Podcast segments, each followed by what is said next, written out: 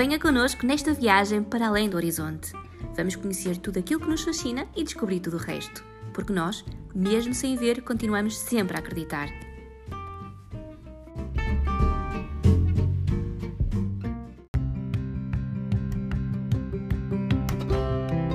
Bem-vindos a mais um podcast do blog Além do Horizonte. Eu sou a Bárbara e tenho comigo o Filipe, a Ana e o João, e hoje o tema serão os irritantes. São momentos que nós ficamos irritados, particularmente irritados.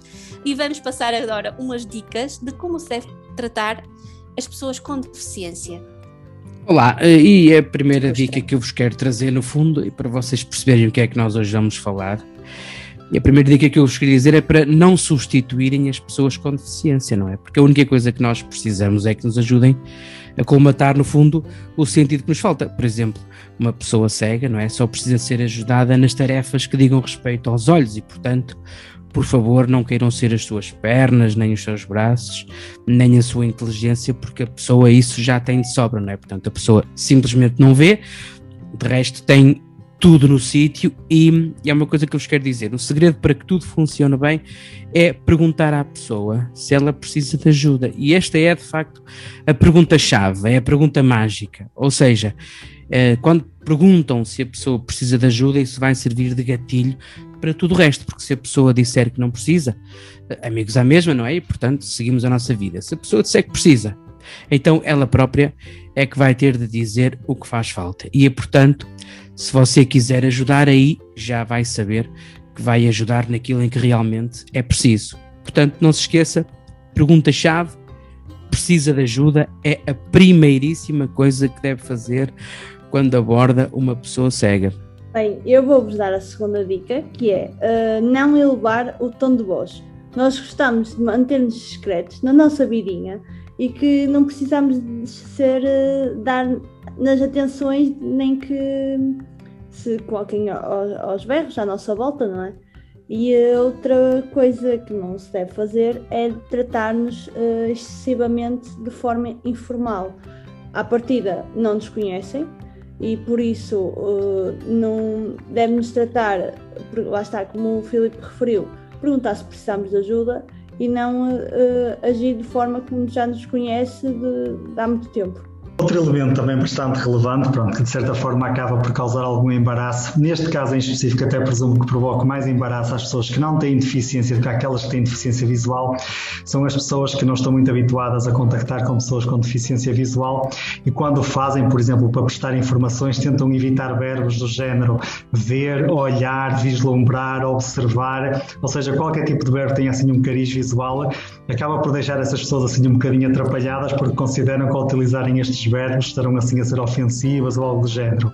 Eh, e de facto, em termos práticos, nada disso se verifica, portanto, as pessoas com deficiência visual até preferem que utilizem esse género de verbos porque se calhar a mensagem tornar-se-á mais clara e, eh, e, caso não o façam, provavelmente a mensagem será muito mais confusa e, eh, e as pessoas ao pensarem que estarão a ajudar as pessoas com deficiência e não estarão a ser tão ofensivas, se calhar até eles estarão a prejudicar e portanto não é todo recomendável que o façam.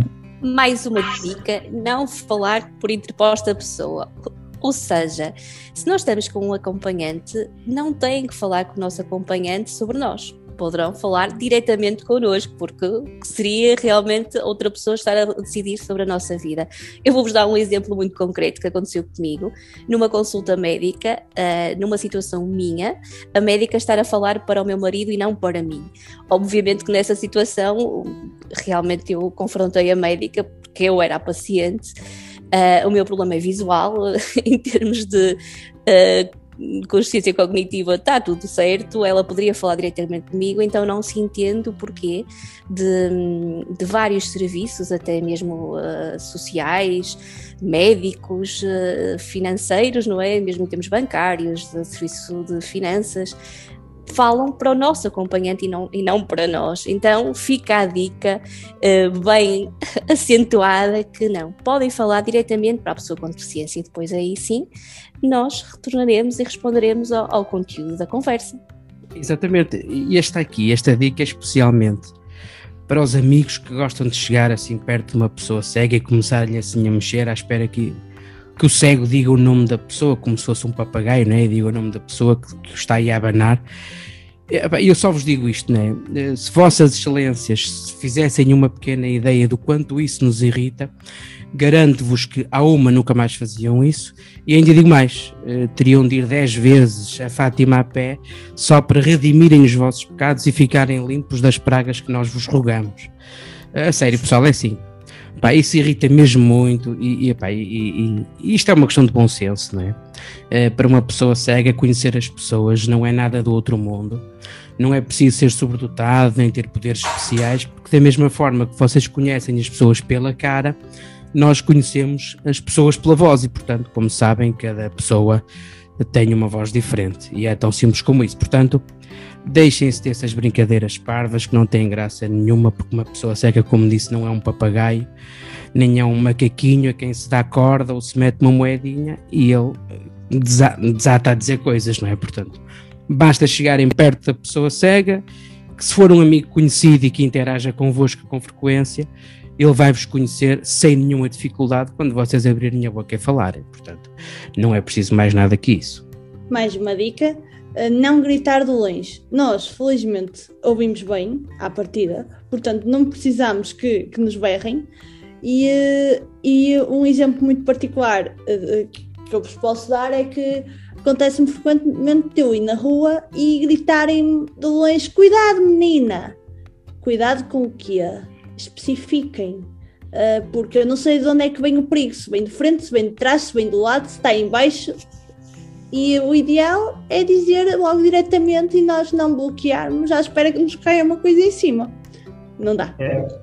É, e na sequência aqui do que acabou de dizer a Ana, de facto é relevante dizer pronto, que a esmagadora maioria das pessoas com deficiência visual é exatamente isso, ou seja, o problema que as pessoas têm é na visão, não é nos ouvidos, e como tal também é muito comum a pessoa com deficiência visual estar, por exemplo, numa paragem de autocarro ou algo do género e ouvir-se comentários pejorativos do género, coitadinha, ceguinha, coitadinha tão bonita, mas é ceguinha.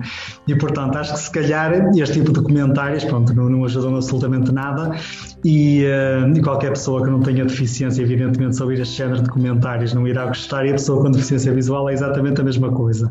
E como tal, penso que se calhar não será assim muito recomendável, pronto, emitir estes comentários pejorativos, porque hum, certamente até poderão ser ofensivos para algumas pessoas, pronto, em especial para aquelas pessoas que estão numa situação de deficiência visual há pouco tempo, para os outros provavelmente já não, não os afeta minimamente. Mas para quem está numa fase inicial da sua deficiência visual, se calhar não é muito agradável ouvir este género de comentários e como tal, se puderem evitá-los, será aconselhável. Até porque se a pessoa fosse ceguinha e feia, era muito pior, não é? Portanto, ainda bem que é só ceguinha. Era acumulativo. Já eram dois problemas, não é? Exatamente. Já eram... Uh, outra coisa também que, que, nos fazem com regularidade é que, se não nos conhecerem bem, não façam perguntas evasivas de quais foram as causas da nossa cegueira. E também não, não fiquem a dizer que, por terem um problema qualquer visual, será que vão ficar cegos? Porque isso recorrentemente acontece.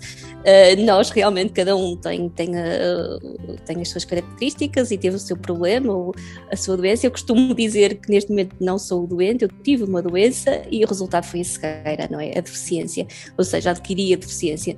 Mas daí a estar a explicar uh, a toda a gente que, que, que, me pergunta o porquê, eu acho que, que são coisas uh, de foro íntimo que não vale a pena estarmos a especificar, não é? Exatamente, uh, Bárbara, e esta é a dica então tem que ver como muita gente guia uma pessoa cega. Eu, como disse há pouco, uma pessoa cega à partida não tem problemas de locomoção, não é?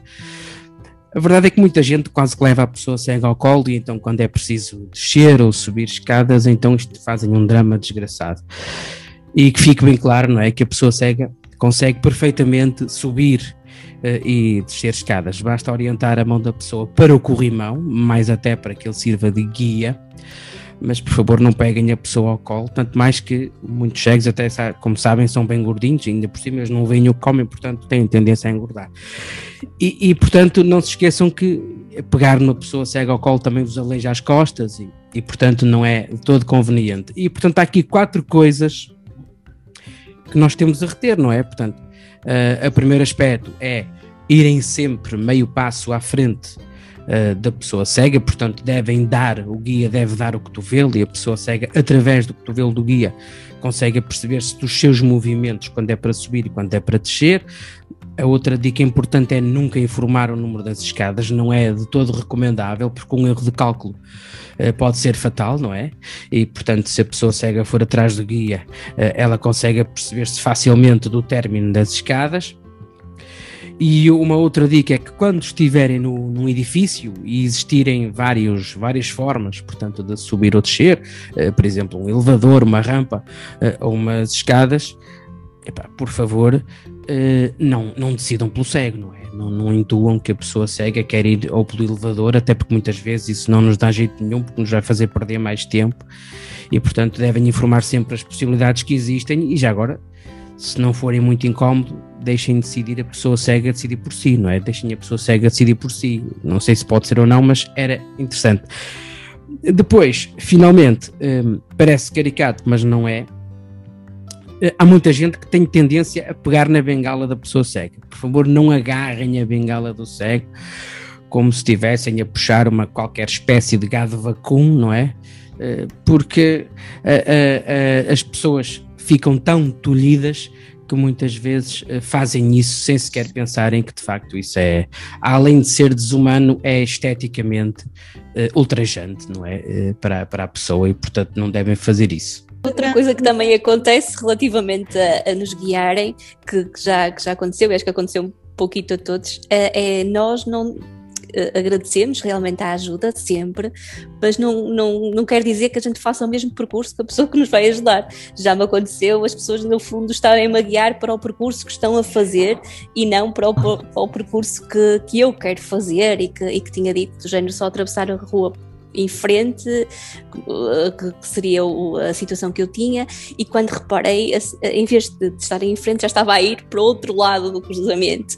Ou seja, a pessoa tinha boa intenção, claro que sim, mas eh, eu se calhar poderia não me ter explicado bem, ou lá está, também não houve aquilo que o Filipe há pouco disse de, de a pessoa perguntar eh, para onde é que ou se calhar também não me soube explicar muito bem, mas eu acho que acontece recorrentemente as pessoas levarem-nos para o seu percurso e esquecerem-nos um pouquinho de, de, nos ouvirem, não é? Pegarem logo em nós e, e ajudarem, mas quanto tal, já vamos nós no, no percurso da pessoa.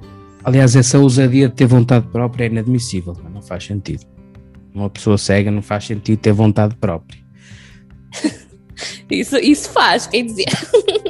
Claro que faz. Agora, nós temos é que, uh, neste, neste caso, nestes conteúdos, se calhar, lá está, talvez não me tenha feito entender com essa pessoa em concreto de, do percurso que eu queria ter. Mas às vezes nós estamos a conversar, até porque as pessoas costumam se disponibilizar, e quando eu, quando eu reparei, já estava num sítio totalmente diferente onde eu queria estar, e depois a pessoa seguiu a sua vida, e para mim até foi complicado regressar ao ponto uh, de onde, é que, onde eu queria estar neste seguimento, uh, para terminar, uh, quando se disponibilizam para nos ajudar, no final, uh, antes de seguirem o vosso caminho, convém avisarem-nos que nos vão afastar, porque nós podemos estar a falar e vamos ficar a falar para o boneco e, e não nos apercebemos que a pessoa vai embora. Portanto, no, se nos ajudarem, uh, avisem antes de se afastarem. Outra coisa que também acredito que seja bastante comum para algumas pessoas com deficiência é encontrarem-se com alguém que tenha assim, que pertence a alguma seita religiosa e que quando vê um deficiente visual quer imediatamente levá-lo logo para aquela seita, para aquela religião,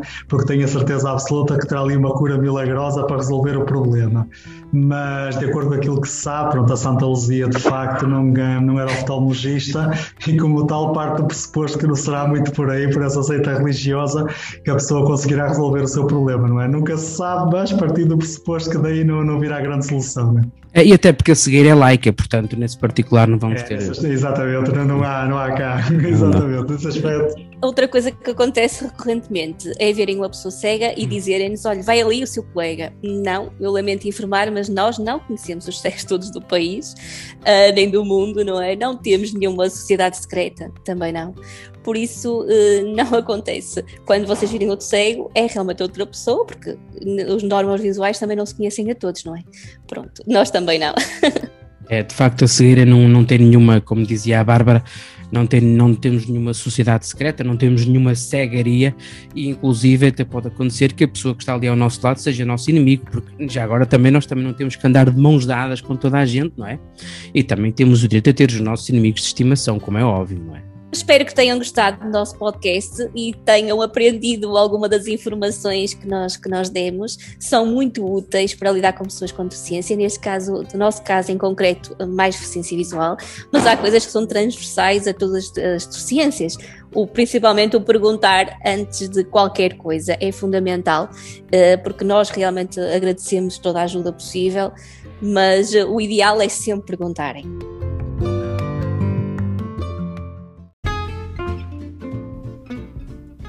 Este episódio foi editado pelo Filipe Azevedo.